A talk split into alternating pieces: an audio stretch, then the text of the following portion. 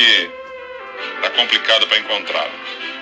Mas é o seguinte: o governador de São Paulo, João Dória, afirmou nesta quarta-feira que o Ministério da Saúde entregou ao estado de São Paulo apenas metade do previsto no lote mais recente de vacinas da Pfizer contra a Covid-19. Vai vendo só.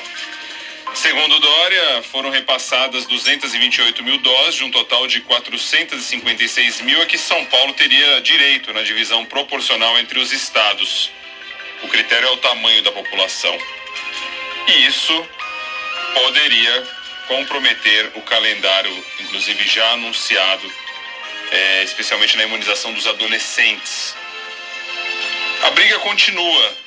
Quanto tempo se passou desde que a primeira dose foi aplicada aqui no Brasil uma vacina contra a Coronavac, mais precisamente contra o coronavírus, foi uma Coronavac, mais precisamente no dia 17 de janeiro.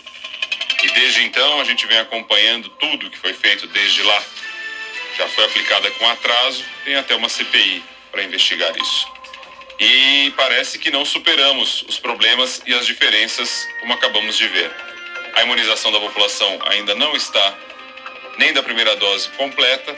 A discussão continua e diante desta última informação que colocamos aqui, os adolescentes de São Paulo assistem à divergência política enquanto a vacina não chega e ponto final.